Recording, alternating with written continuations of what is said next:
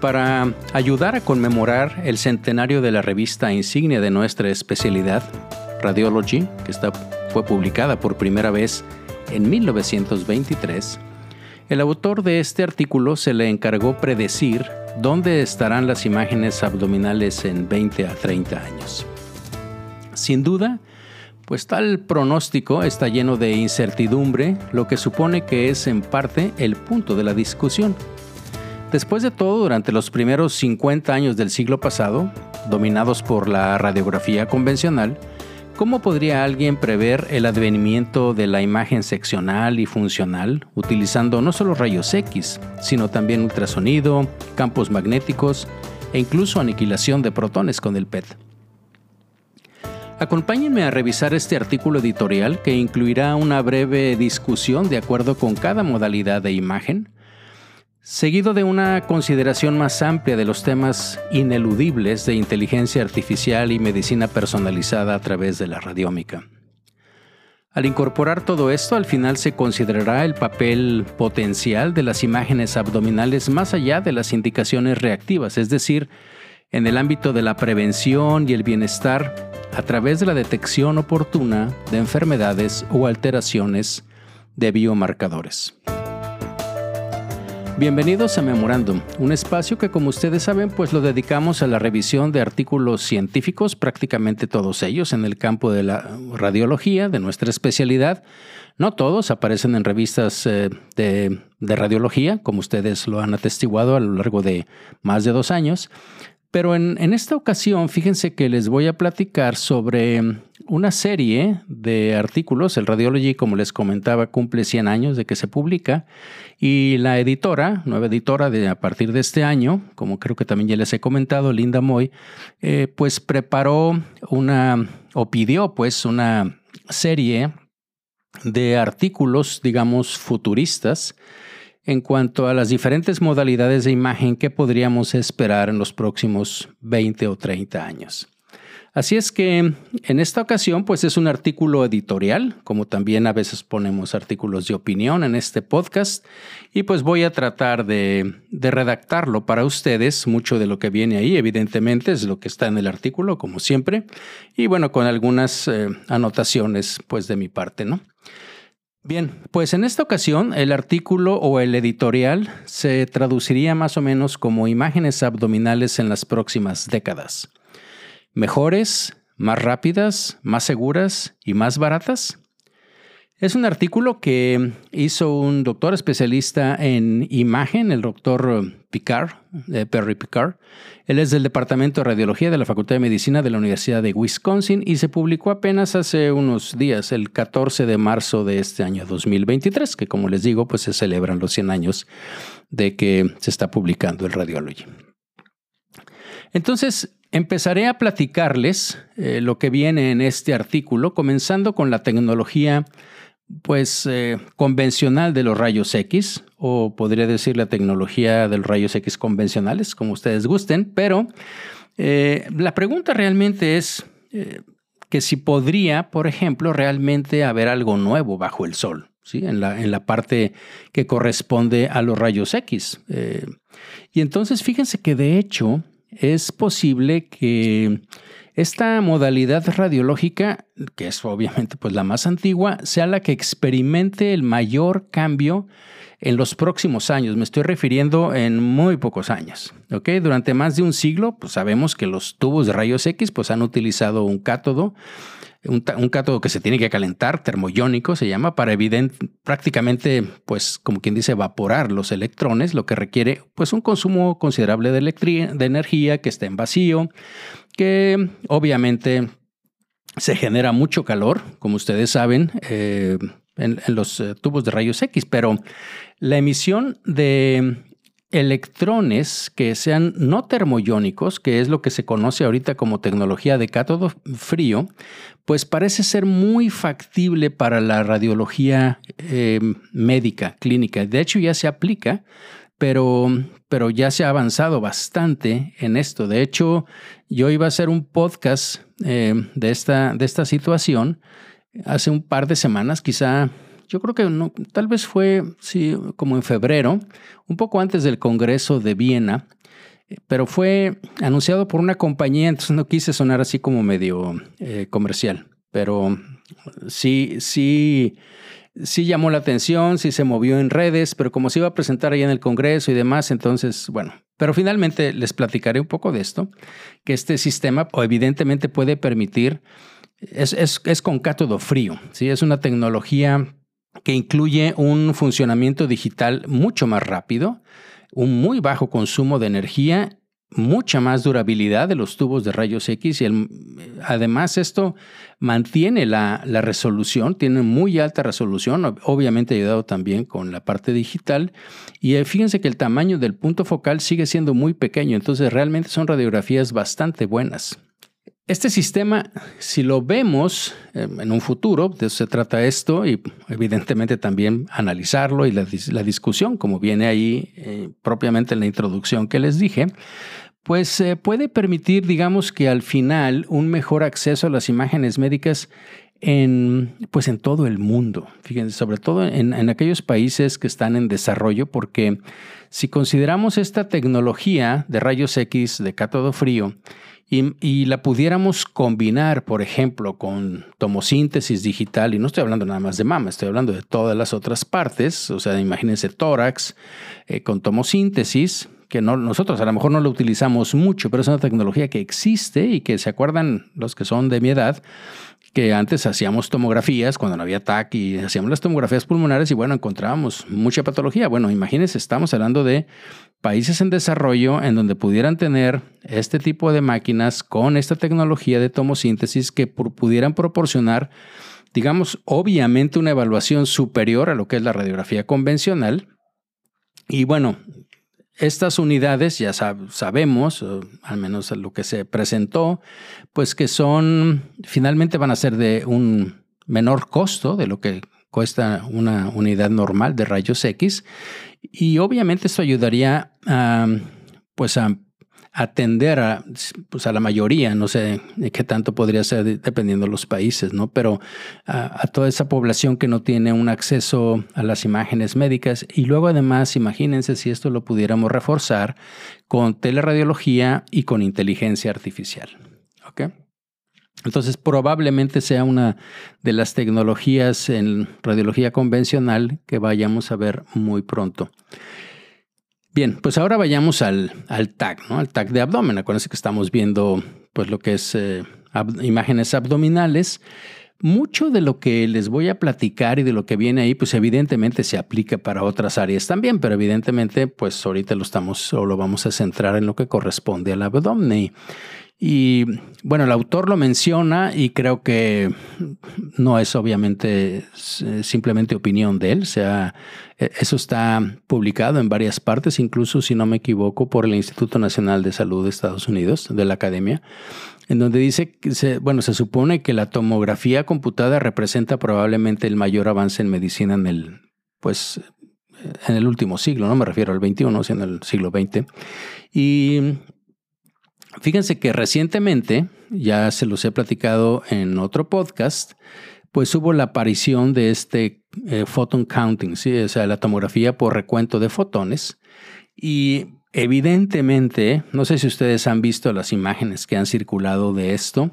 Hay muy pocas. Ahorita, hace poco estaba en, una, en un evento de, la RCNA en Quito. Eh, y estaba platicando con, con Daniel Vargas y, me decías, en nuestro hospital van a poner uno, uno de los pacientes donó un equipo de estos para que lo tuviéramos. Y la verdad es que las imágenes son increíbles, pero bueno, por ahí se las recomiendo si quieren, es, em, la pueden ver. Originalmente fue de una compañía, yo esto ya lo platiqué en un podcast también, pero, pero ya está obviamente mucho más... Eh, pues eh, diseminado, vamos a decir así, esta, esta tecnología.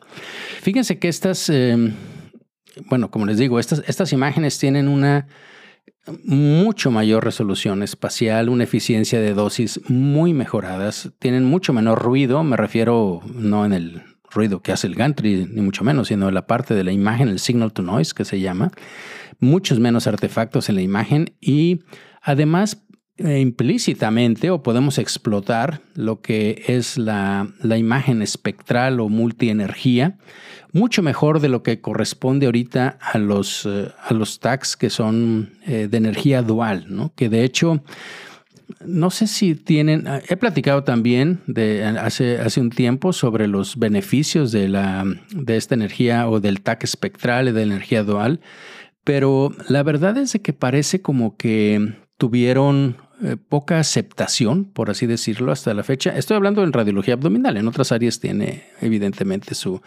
eh, su, aplicación muy, muy, muy específica, ¿no? Pero podría decirse que los beneficios de esta TAC de energía dual, pues obviamente se ven muy superados, ¿sí? Eh, si lo vemos con el costo que tiene adicional, la complejidad del desarrollo, porque es, sobre todo para algunos proveedores, ¿no? Eh, acuérdense que platicamos en ese podcast que había varias formas de conseguir esta eh, energía dual. Una, la más simple, la primera que hubo, pues es poner dos tubos de rayos X, uno que fuera de un kilovoltaje y el otro de otro.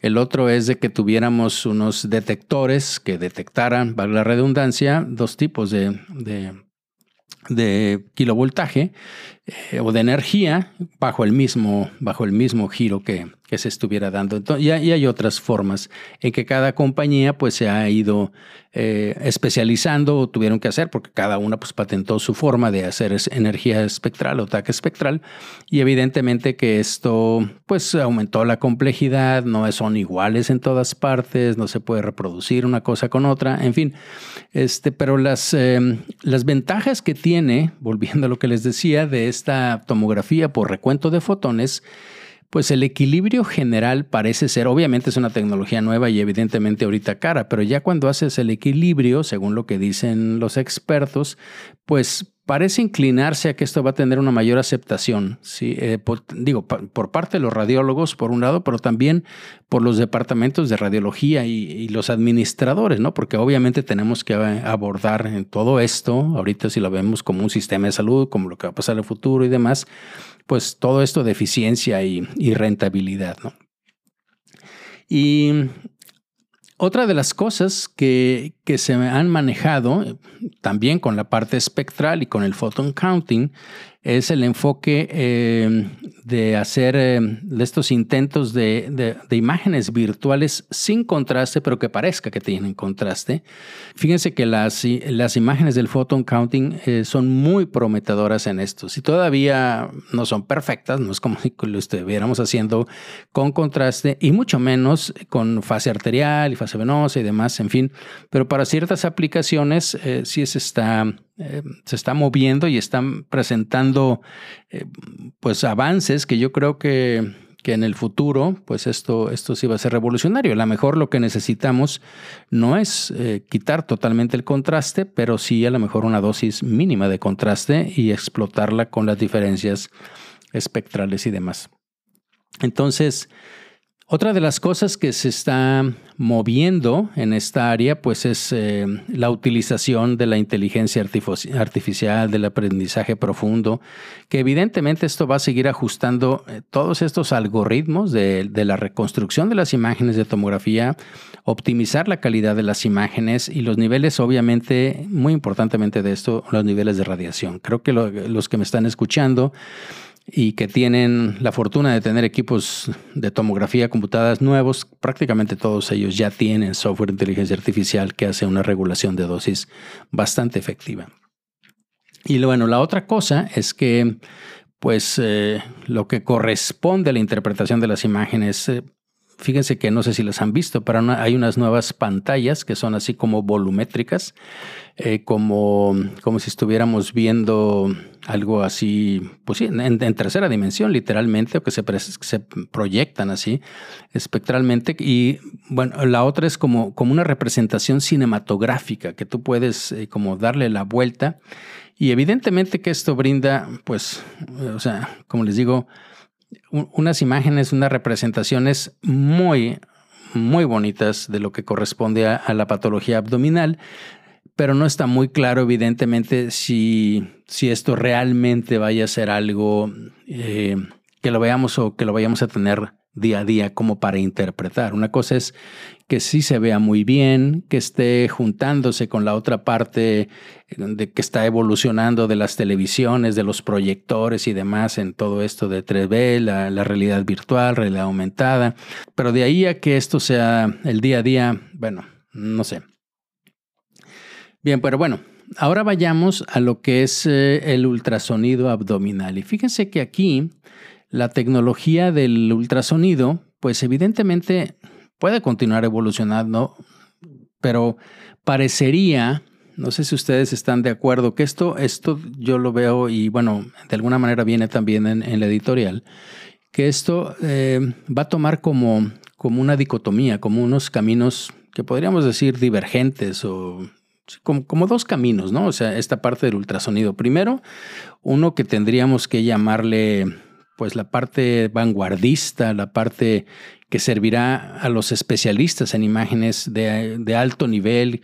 Claro, me refiero a radiólogos que hagan todo esto, ultrasonografistas que se dediquen exclusivamente a la parte de, ultrasonido, que tenga que ver mucho con la parte de cuantificación. Ahorita les platico, pero la otra visión, como creo que también todos lo estamos atestiguando, pues esta es otra versión muy simplificada que va a ser para uso clínico rutinario, para atender predominantemente a todo esa, ese personal médico, ni siquiera radiólogo, sino estoy hablando nada más de médicos, lo que se conoce como, y ya he platicado en uno o dos podcasts de esto, que es lo que se lo conocen en inglés como el, el POCUS, Point of Care Ultrasound, que es el ultrasonido en el punto donde está, donde se necesita en ese momento. Ah, empezó quizá con el FAST, si lo vemos así, en urgencias, para ver si había eh, líquido abdominal libre, pero esto ya, pues evidentemente, como ustedes saben, con toda esta tecnología que hay, pues prácticamente se está generalizando, ¿no? El que va a ser el radiólogo abdominal dedicado, pues obviamente la, la, ecografía, el ultrasonido va a implicar cada vez una, una evaluación más analítica y, más cuantitativa. Yo creo que eh, esta parte de, la, de, lo que se está haciendo ahorita, ¿no? de la evaluación cuantitativa que está basada en el ultrasonido, por ejemplo, en la enfermedad hepática. Estamos hablando del abdomen, ¿sí? la enfermedad hepática difusa. Yo creo que algo de lo que podemos prever de que, de que va a seguir eh, sucediendo. ¿no?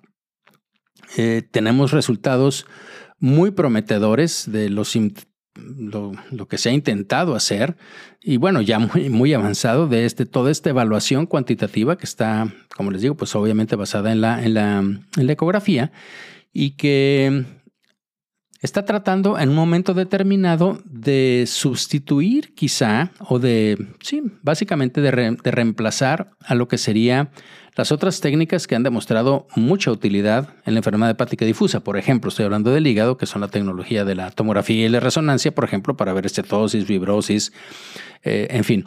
Entonces,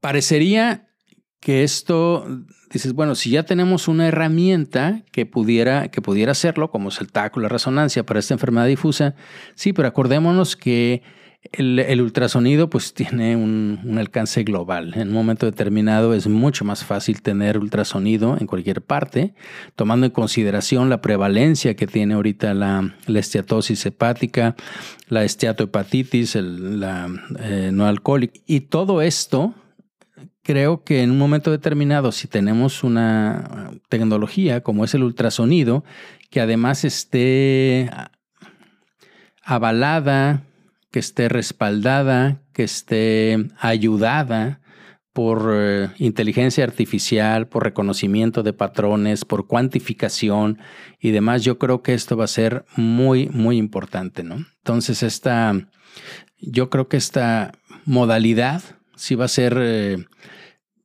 muy importante, repito, para la parte de salud global y todo esto que está relacionado, como les digo, con, pues básicamente con el síndrome metabólico, ¿no? Por ejemplo.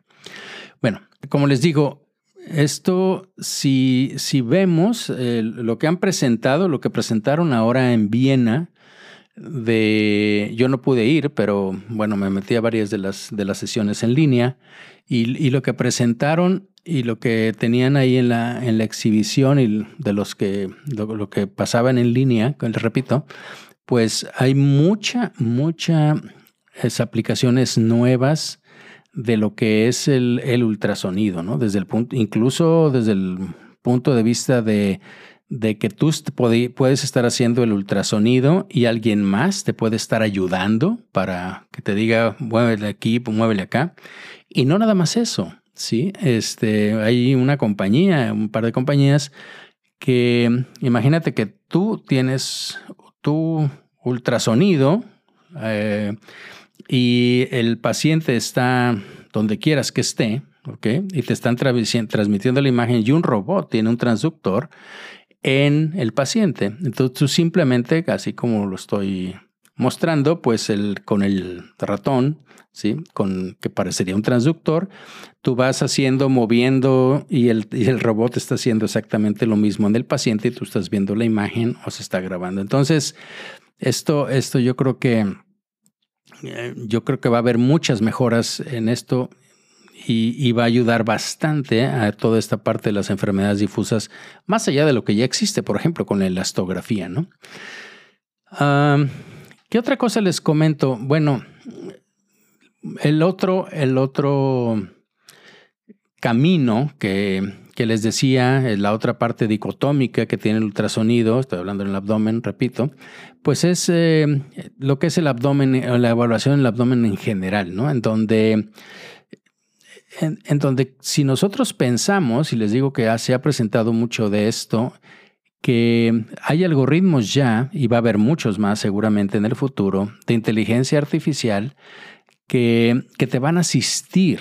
¿sí? No sé si han visto la cantidad de ultrasonidos pequeños que ahora se asocian, que tú puedes, lo único que necesitas es el transductor y con tu teléfono inteligente, no diré marcas, pero con tu teléfono inteligente o con tu tablet, tú puedes estar viendo unas imágenes que realmente son maravillosas, pero no nada más eso.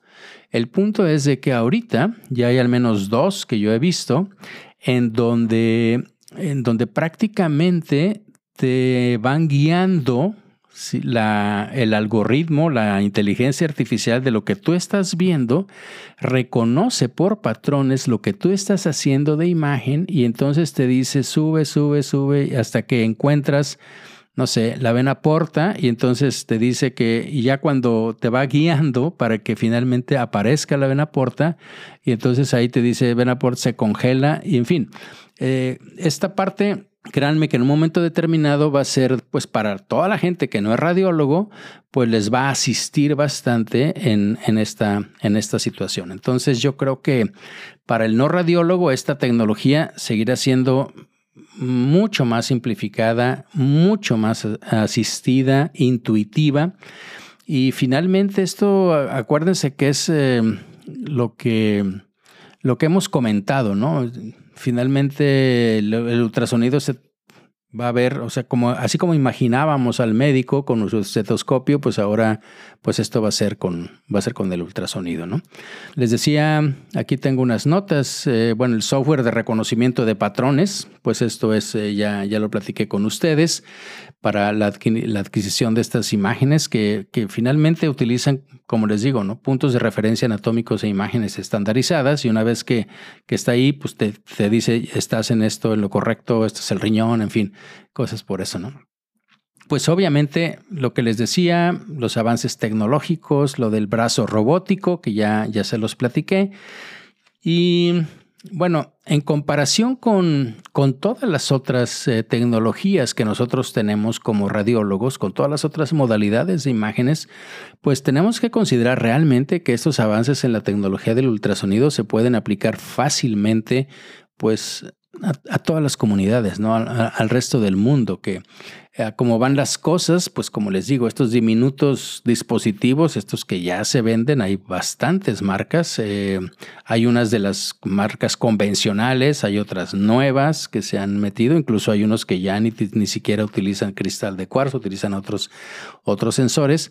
Pues como les digo, finalmente yo creo que van a estar en el bolsillo de, de prácticamente todos los médicos, ¿no? Pero bueno, Vamos ahora a lo que corresponde a la resonancia magnética abdominal. Las eh, mejoras, si podremos hablar de esto, que, son previsibles en, lo que es la resonancia magnética abdominal, pues eh, se van a centrar, según el autor, en, dos aspectos fundamentales. Yo creo que hay otras partes, otras cosas que considerar, pero, pero bueno, él menciona, uno es el flujo de trabajo y la otra es cuál es el valor diagnóstico realmente agregado que estamos dando con, con esta tecnología. Y bueno, como sabemos, pues está trabajando mucho en, en establecer los eh, protocolos que se llaman enfocados en indicaciones específicas que reduzcan mucho los intervalos de tiempo de los pacientes, que normalmente ahorita tenemos, no sé, un estudio de 45 a 60 minutos y que se lleve, pues imagínense que, fuera muy enfocado de 5 a 10 minutos. Y, bueno, fíjense que estoy utilizando el término enfocado porque si yo les digo que sea eh, acortado, reducido, abreviado, lo que sea, pues podríamos decir que es un estudio que le faltó algo, sí que está en un estudio que está no adecuado, incompleto. Pero no, el punto es, hace, hace poquito me mandaron un paciente para un, para un procedimiento y estaba revisando las imágenes de resonancia magnética, eran 23 secuencias que 23 secuencias. Entonces, eh, entiendo que, o les digo, bueno, eran axiales y coronales y difusión, todo lo que ustedes quieran, pero finalmente lo que ha sucedido, no estén de acuerdo conmigo, es que pues hace muchos años, yo, como ustedes saben, la resonancia, pues, desde que empezó aquí en México, y, básicamente antes hacíamos T1 y T2 y, y te llevabas una hora. Y entonces después empezaron con secuencias un poco más rápidas, empezamos con los gradient echo y cosas por el estilo, pero lo único que fuimos haciendo fue, fuimos añadiendo las secuencias, era además de y no en lugar de. Y la verdad de las cosas es de que ahora ves, digo, estudios de resonancia magnética, no sé, músculo esquelético, de rodilla, de abdomen, de lo que esté, de cerebro, no se diga. Y lo único que tenemos es que ahora son más y más y más secuencias. Entonces el punto yo creo que tiene que ser eh, esto en lo que se está trabajando y es, bueno, ¿qué es lo que estás buscando? Y justamente para esto es, es este tipo de secuencias. tiene que ser un estudio enfocado y esto este cambio seguramente tendrá obviamente un impacto muy positivo en todo lo que son los problemas de flujo de trabajo, como les digo, de, que era uno de los puntos que maneja el autor, en todo este, digo, primero para nosotros como radiólogos, pero también para el volumen creciente que están teniendo pues todos los departamentos de radiología, todo ese tiempo de interpretación. Y además también lo que impacta pues en, digo, la mejora de nuestros objetivos finalmente que están centrados en la atención al paciente. Le vas a hacer un estudio que está enfocado, que está dedicado, el paciente no tiene que estar una hora en la resonancia magnética. Entonces, yo creo que para mantener la relevancia, reducir los costos, agregar valor a nuestras prácticas de alto volumen, porque cada vez hacemos más, pues estos protocolos de resonancia magnética que sean, digamos, personalizados, yo creo que definitivamente son apropiados y no nada más eso, yo creo que son necesarios, ¿no? Y hay, hay muchos informes de la utilidad de los protocolos de resonancia magnética abdominal que están enfocados. Por ejemplo, ya ahorita seguramente pues los han visto, lo están leyendo. Eso está publicándose cada vez más. Por ejemplo, para la evaluación cuantitativa de la grasa, del hierro, de la fibrosis, como les comentaba hace rato que cuando hablaba del ultrasonido. Por ejemplo, para el screening del carcinoma hepatocelular, pues necesitamos justamente una parte arterial, etcétera, y una secuencia en particular. El seguimiento, por ejemplo, de los quistes pancreáticos, que es otra de las cosas que, en las cuales la resonancia magnética, en lugar de estar radiando pacientes con tomografía computada, la vigilancia activa de los carcinomas de células renales, evidentemente esto está en el abdomen, yo sé que es de uro, no de gastrointestinal, pero está en el abdomen. Lo vemos en el, en el TAC de abdomen, las resonancias de abdomen. Y y acuérdense que dependiendo la edad por la biología del tumor, eso está muy estudiado. No me acuerdo si alguna vez hemos platicado de esto en algún podcast, pero justamente el carcinoma de células renales, hay ocasiones en que simplemente puedes decir, ¿sabes qué? lo, observo y me espero. ¿sí? No necesariamente tienes que eh, operarlo o hacerle ablación en todos los casos. El seguimiento, por ejemplo, de, de incidentalomas suprarrenales, la evaluación del cáncer de próstata. Todo eso pues está justamente enfocado. ¿Qué es lo que necesitas para una valoración multiparamétrica de próstata? Y ya, ¿ok? Entonces, creo que eso va a ser, va a ser muy, muy importante.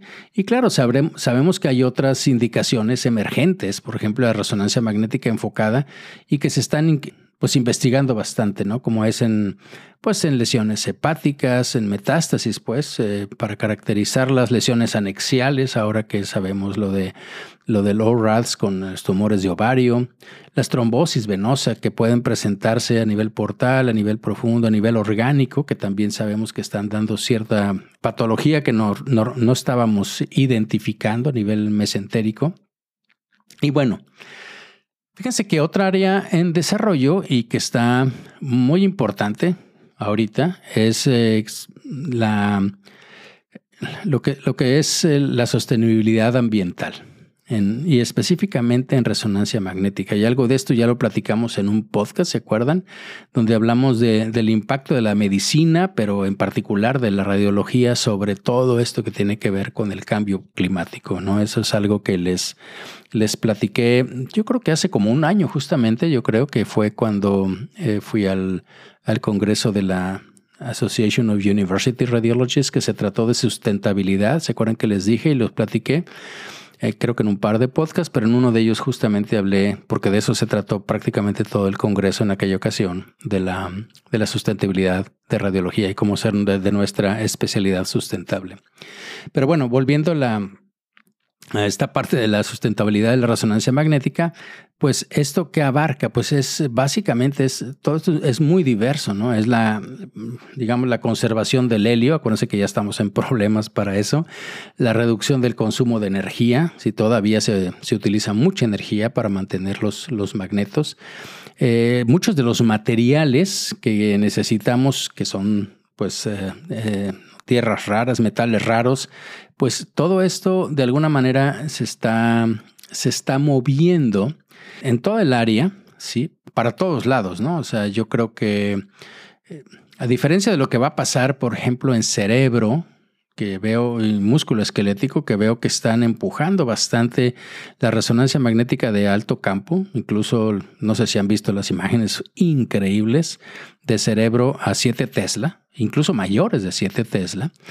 Pues resulta que la parte de, resonancia magnética, en particular del abdomen, fíjense que se está yendo como para el otro lado, ¿no? Porque también pues se está investigando con este cuento de la sustentabilidad, se está yendo hacia, hacia la otra parte y por muchas razones, ¿no?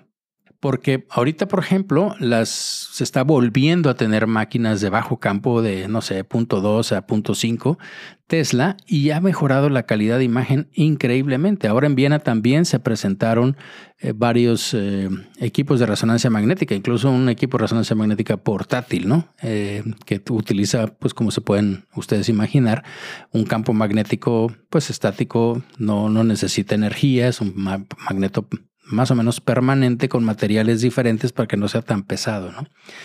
Pero entonces ya, como les digo, hay, mucha mejora en hardware, de software, y esto sí está provocando, el, como les digo, el renacimiento de esta resonancia magnética de baja intensidad y se pueden, obviamente, hay muchos desafíos para esto, pero si se pudieran resolver estos aspectos técnicos, pues esta resonancia magnética corporal de baja intensidad, pues los beneficios logísticos, créanme que realmente serían, serían bastante, ¿no? Por ejemplo, esta resonancia de baja, intensidad de campo, pues eh, obviamente pues es menos costo, menos peso, como les decía, menos protección que necesitas alrededor, ¿sí? por el campo magnético y por la radiofrecuencia que generas, tanto para pacientes como para el personal, menos helio, hay unos que obviamente ya no utilizan helio.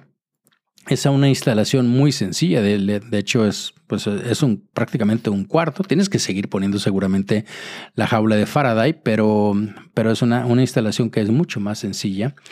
Y obviamente la otra cosa que permite, que también tenemos que aceptarlo, pues es de que esta resonancia permite una mayor apertura.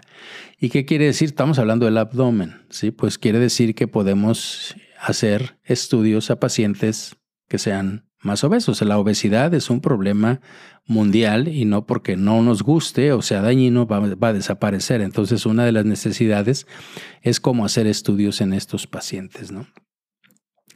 La otra de las cosas es que, bueno, si hemos visto mejoras en el campo de la resonancia magnética, pues claro que ha sido por parte del hardware, claro que ha sido por parte del software de esto, pero acuérdense que mucho, y se los comentaba hace ratito, eh, mucho ha sido el desarrollo de las secuencias de pulso, ¿no? Cuando, pues cuando empezamos esto, como les digo, pues nada más había T1 y T2 Después empezó el Inversion Recovery, después, bueno, ya las otras de gradiente y ahorita hay una gran cantidad, gran cantidad y que son muy específicas para, para ver función, para ver eh, oxigenación, para ver movimiento celular, para hacer difusión de tensores, en fin.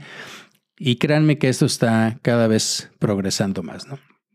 Ahora, el siguiente, es el área de medicina nuclear y la imagen de PET. Que fíjense que aquí parecería, digo, van a mejorar seguramente las, las máquinas, ya ahorita prácticamente las máquinas nuevas de PET pues ya son eh, digitales, fibra óptica, tienen mucho mejores detectores, se pierde mucho menos señal y tenemos obviamente una pues una sensibilidad mayor. Cada vez podemos detectar imágenes más pequeñas y cantidades más pequeñas del radionúclido dentro pues, de las células del cuerpo o del área que queramos estudiar, evidentemente. Pero el, punto, el punto que quizás está manejando como más interesante es lo que se llama el teragnostic. Esto es, eh, el, el teragnostic es, eh, combina pues, como ustedes pueden verlo por la palabra, pues eh, el potencial de estos biomarcadores de imágenes, que son para diagnóstico, que se combina con agentes terapéuticos que se comporten o que vayan o, justamente al mismo receptor, al mismo target que nosotros estamos viendo donde está la patología. Digamos que permite una una selección de pacientes que son más precisas para, obviamente, primero predecir una mejor respuesta, pero también evaluar la respuesta que tenemos. Eh, pues al, tratamiento que estamos dando, que lo estamos dando dirigido, ¿no? Hay muchos agentes que se están desarrollando que le llaman eh, Search and Destroy, así lo llaman como eh, S&D en, en inglés, eh, y que se están, que se están preparando. ¿no? Un ejemplo, pues que ya está ahorita, sí que lo podemos tener aquí incluso en el país, pues son las imágenes que están dirigidas, por ejemplo, contra el antígeno prostático específico, ¿no? Del antígeno específico, la membrana de la próstata. Y bueno, estos se pueden marcar obviamente con, pues con fluoro 18, con galio 67 para las imágenes diagnósticas, pero fíjense que por ejemplo con lutecio 177, pues la simplemente se puede pegar junto con esto puedes estar haciendo las dos cosas, ¿sí? La, viendo a dónde se está yendo la radiación específica, a dónde hay patología que está expresando ese antígeno de membrana. Entonces, presumiblemente, pues van a seguir muchas otras estrategias teranósticas, al menos eso es lo que se está trabajando ahorita, lo que se presume, y va a marcar el comienzo de una nueva y yo diría muy interesante, no sé, emocionante, era entre, entre la, oncología, este, pues que obviamente va a estar estrechamente relacionada con nosotros, ¿no? Con la imagenología. Se anticipan también muchas mejoras técnicas en todo esto que les decía de la corrección de atenuación, la reconstrucción de las imágenes, todo esto con aprendizaje profundo, con inteligencia artificial, la fusión mucho más mejorada entre tomografía y PET, entre resonancia y PET, en todo esto. Y además, pues, eh, la, posibilidad de proyectarlas pues en 3D y que esto sea de una mayor, digamos, posibilidad de explicar esto hacia los médicos, hacia nuestros colegas, pero también hacia los pacientes.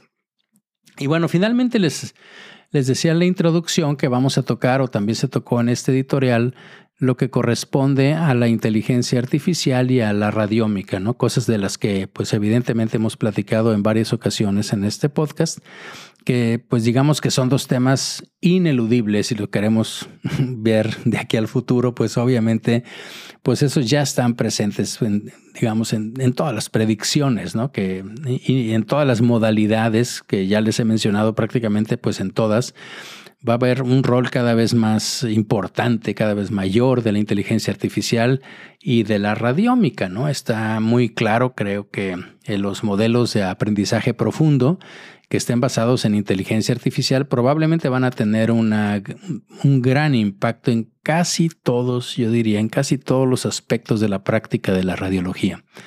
Pero la experiencia temprana, ¿sí? Y la curva de Garner, ¿se acuerdan de la curva de Garner? La, creo que la he platicado aquí, pero bueno, en, las pláticas eh, que hablo sobre inteligencia artificial siempre, siempre la presento una curva de esas actualizadas, pues es la curva del, hype, de, la, de la excitación, en donde cualquier tecnología que nosotros, bueno, supongo que casi cualquier tecnología, pero hablando específicamente de estas que, grandes tecnologías que impactan en nuestra práctica o en la medicina, pero en general se aplica para toda la, la, la parte tecnológica, esa curva nos dice que al principio eh, nace esta tecnología y luego, wow, hay como una expectativa increíble y luego va bajando. De hecho, hay a quienes que dicen, no, hombre, esto no sirvió para nada.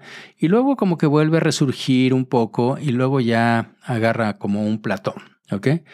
El ejemplo clásico, pues es el, por ejemplo, que se me ocurre lo que es el dictado, ¿no? El reconocimiento de voz. ¿sí? Eh, yo me acuerdo hace algunos años, cuando salió esto, empezamos a decir, no, pues ya se van a acabar eh, todas las transcripciones y las secretarias de los departamentos de radiología y, en fin, todo lo que, todos los que utilizan grabadoras y todo eso. La verdad es que no pasó. Y al principio había ese hype, esa, esa, esa excitación, y después nos dimos cuenta que prácticamente desapareció y ahora volvió, ¿sí? Ahora creo que ya estamos, ya entendemos, ya tenemos una aplicación donde están todos estos asistentes digitales de Alexa, Siri, Google, etcétera, en donde, bueno, reconocen la voz, eh, son muy específicos y bueno, ya ahorita con lo que está sucediendo con el nuevo chat GPT que se acaba de lanzar la semana pasada, el chat GPT 4, que ya me permitieron eh, trabajar con él bueno, realmente ahora reconoce también eh, voz y imágenes, además de texto. Entonces creo que esto va a ir eh, pues evolucionando de, una manera eh, que, no podemos negar, ¿no? Que nosotros vamos a estar inmersos en esto, ¿no? Entonces, como les decía, la experiencia nos, pues nos ha enseñado, ¿no? Este, que los informes de nuestra desaparición, como, como pues se acuerdan que también lo platiqué en un podcast, digo, como radiólogos, pues obviamente pues fueron muy exagerados, eso no va a pasar, ¿no? O sea, no creo que, lo que sí creo es que en lugar de reemplazarnos, parece mucho más probable que estos algoritmos de inteligencia artificial pues nos, nos ayuden, aumenten a mejorar nuestras interpretaciones de diagnóstico, el flujo de trabajo, eh, lo que tengo por ahí en alguna plática que ya... Eh, pues publicado por ahí, que es el, empoderamiento del radiólogo por la inteligencia artificial, ¿no? Y digamos que hasta la fecha, las aplicaciones y las tareas, si ustedes se fijan que hace la inteligencia artificial, son muy limitadas, muy específicas. Y, esto representa una, pues desde mi punto de vista, es una fracción minúscula, ¿no? De toda la complejidad, de la totalidad de, de, interrelaciones mentales que nosotros tenemos que hacer y, cómo contribuimos al valor del paciente. Lo he platicado en otros podcasts, pero lo que está pasando hasta ahorita, al menos no digo que no vaya a cambiar, pero va, a tardar bastante, es eh, si existen eh, aplicaciones pues para detectar hemorragia subaracnoidea, para detectar neumotórax, para detectar fracturas, pero, pero solo basta con, con estar interpretando y con ver un estudio y estar viendo todas las, las, imágenes para darte cuenta de todo lo que está pasando en un paciente que nosotros podemos no nada más identificar o reconocer, sino también integrar en todo. Entonces creo que sí, sí va a tardar bastante en que, en que esto suceda, pero pues esta, como les digo, esta, esta detección de, pues de imágenes o de lesiones que estén basadas, que sean muy aisladas, o sea, estas aplicaciones, como les decía, se me fue un poco el, tema, pero les decía, todas estas aplicaciones se, se, obtienen como si fueran apps, ¿no? De, tanto para Apple como para eh, Android, y son, son muy específicas. Esta app te sirve para pedir comida, esta app te sirve para pedir un taxi, esta app te sirve para navegar en la carretera, en fin, y para lo que ustedes quieran, ¿no? Para hacer ejercicio, para ver lo que me gusta a mí de astronomía, en fin, pero, no sirve para otra cosa, ¿no? Entonces, yo creo que esta detección aislada de esas lesiones que están basadas en, en inteligencia artificial sin que se puedan resolver. No, puedo decir que no se preocupen, porque pues es un, no se pueden preocupar un algoritmo, pero, pero sin que vea esta parte más holística y centrada en el paciente, pues digamos que, que es muy, muy semejante a lo que les estoy platicando. ¿no? En nuestra práctica, los, eh, estos infatigables sistemas, que es una de las características que les han dicho, pues es que no se cansan y que no tienen errores y demás, pues qué bueno, ¿no? Probablemente que nos ayuden a evitar esos errores básicos que podemos tener, a mejorar nuestra eficiencia, que cuenten las lesiones, las vértebras, en fin, lo que ustedes quieran, pero sintetizar esos eh, rompecabezas podríamos decirle así, muy complejos desde el punto de vista cognitivo a los que nos enfrentamos todos los días en TAC, en resonancia, en PET. Y es, bueno, estoy hablando del abdomen, pero, pero puede ser en cualquier otra área, pues obviamente eso es otra onda, no es otro asunto. Así que la otra cosa también es que queda por ver pues si los pacientes, por un lado, y los médicos van a adoptar de inmediato estas funciones de aprendizaje profundo, por esa famosa que ya he platicado aquí con ustedes varias veces, la famosa caja negra, ¿no? Es, es decir, sin explicar eh, o, sin mostrar cómo es que se llegó a una, a una decisión, a una cosa, cosa que está cambiando definitivamente esto del black box. Ahora con lo del chat GPT y con estos eh, nuevos algoritmos de procesamiento de lenguaje y de imágenes, ahora están diciendo, enseñando por qué dicen que este es un... Eh, ¿Se acuerdan que ya les platiqué en otro podcast hace uno o dos? Eh, porque es un BIRADS 3 y te señala dónde lo vio y por qué te le está diciendo que es un BIRADS 3 o 4. Entonces no nada más identifica, sino te explica, tú puedes ver y bueno, desde el punto de vista educativo también aprendes, ¿no? Entonces hay que, hay que ver la, la parte positiva, ¿no?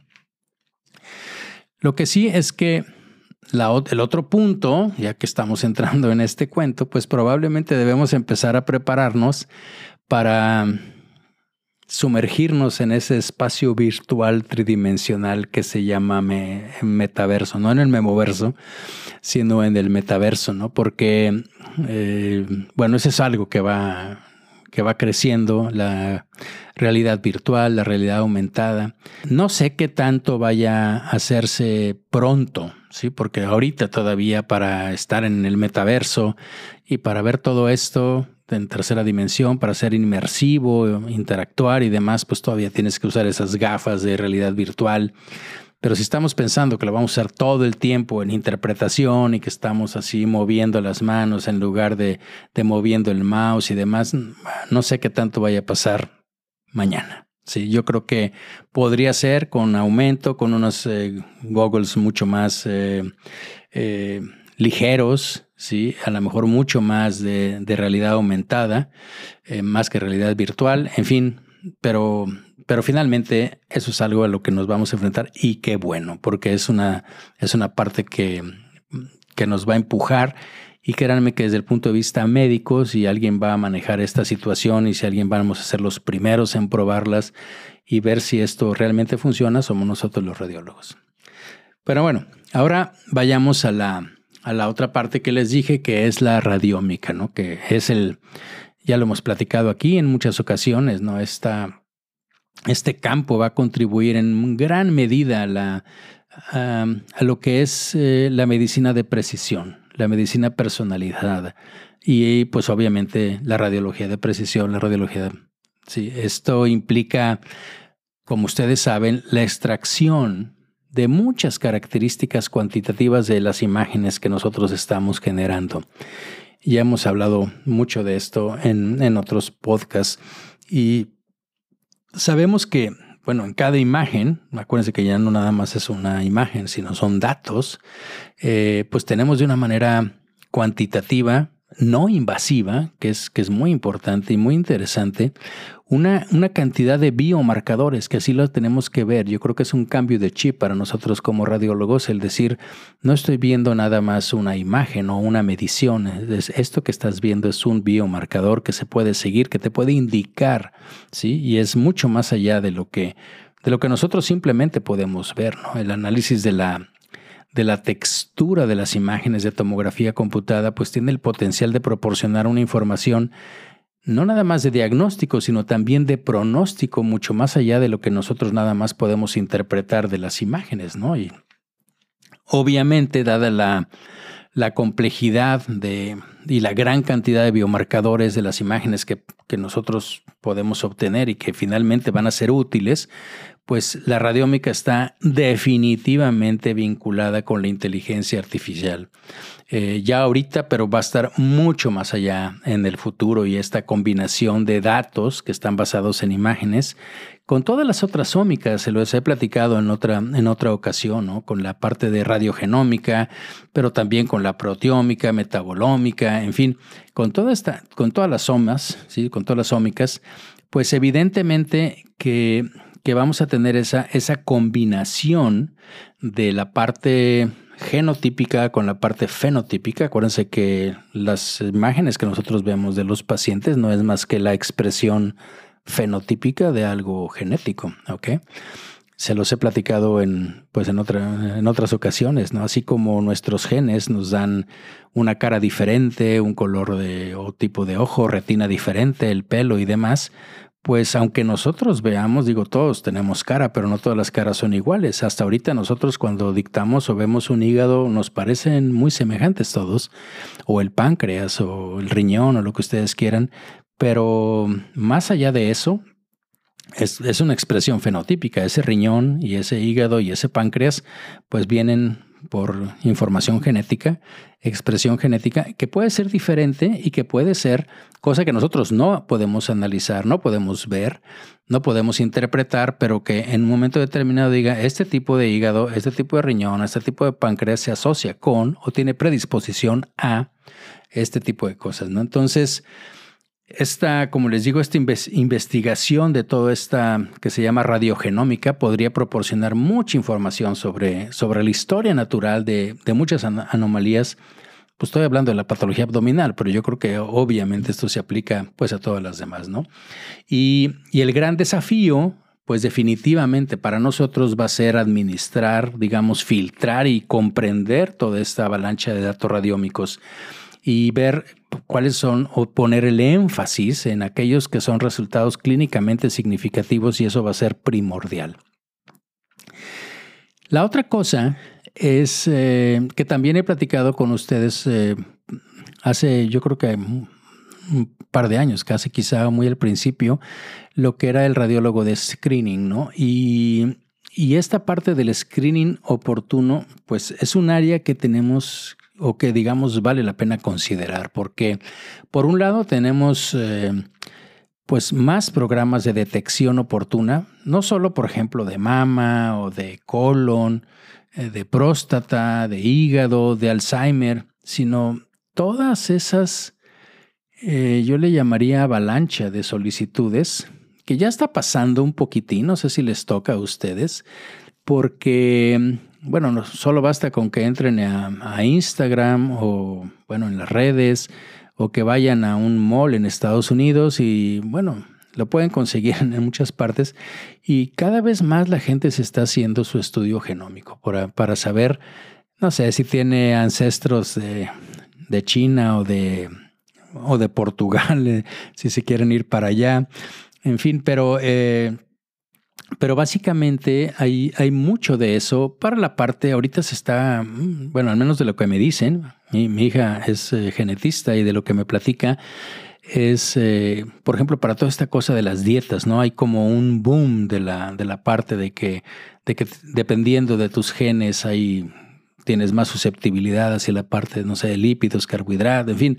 Entonces hay mucha gente que se está haciendo eso. El problema está en que como resultado de el que busca encuentra, pues obviamente te están diciendo, bueno, y tienes más predisposición a X, Y o Z. Entonces yo creo que sí va a haber esa esa avalancha de solicitudes de estudio por estos hallazgos genómicos, ¿no?